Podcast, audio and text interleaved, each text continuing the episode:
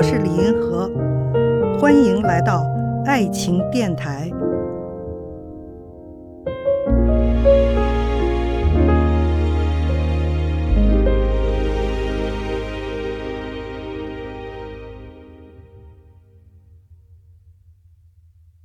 有一位听众提了这么一个问题哈，说怎么样判断自己是否真的爱一个人？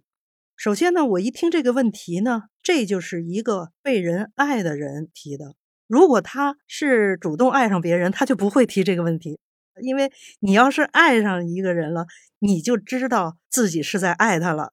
因为爱呢，好多时候就是一种非理性的、身不由己的哈，它就那么发生了。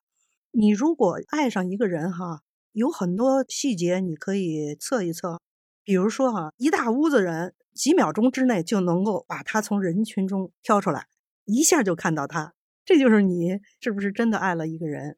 这也是我自己亲身经历过的哈，因为你对他的关注度太强烈了，太敏感了，太集中了。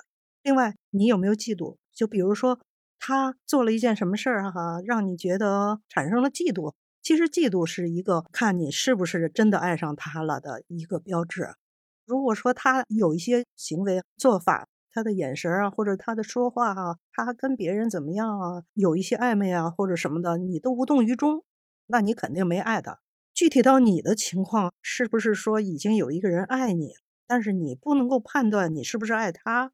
这个时候你应该怎么办呢？一个很简单的，因为你是回应方面哈，回应方面你可能不会像你主动的爱上的那个人那么明显、那么强烈，因为他先爱上你了，你在那犹豫。我到底是不是爱他呀？我不好判断呢，是吧？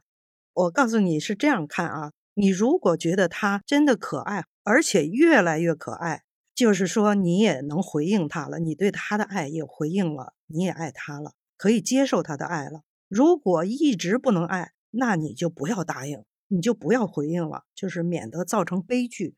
我觉得有一些啊，被别人深深的爱上，强烈的爱上，疯狂的爱上，然后自己呢？判断不了我到底爱不爱他，这会造成悲剧的。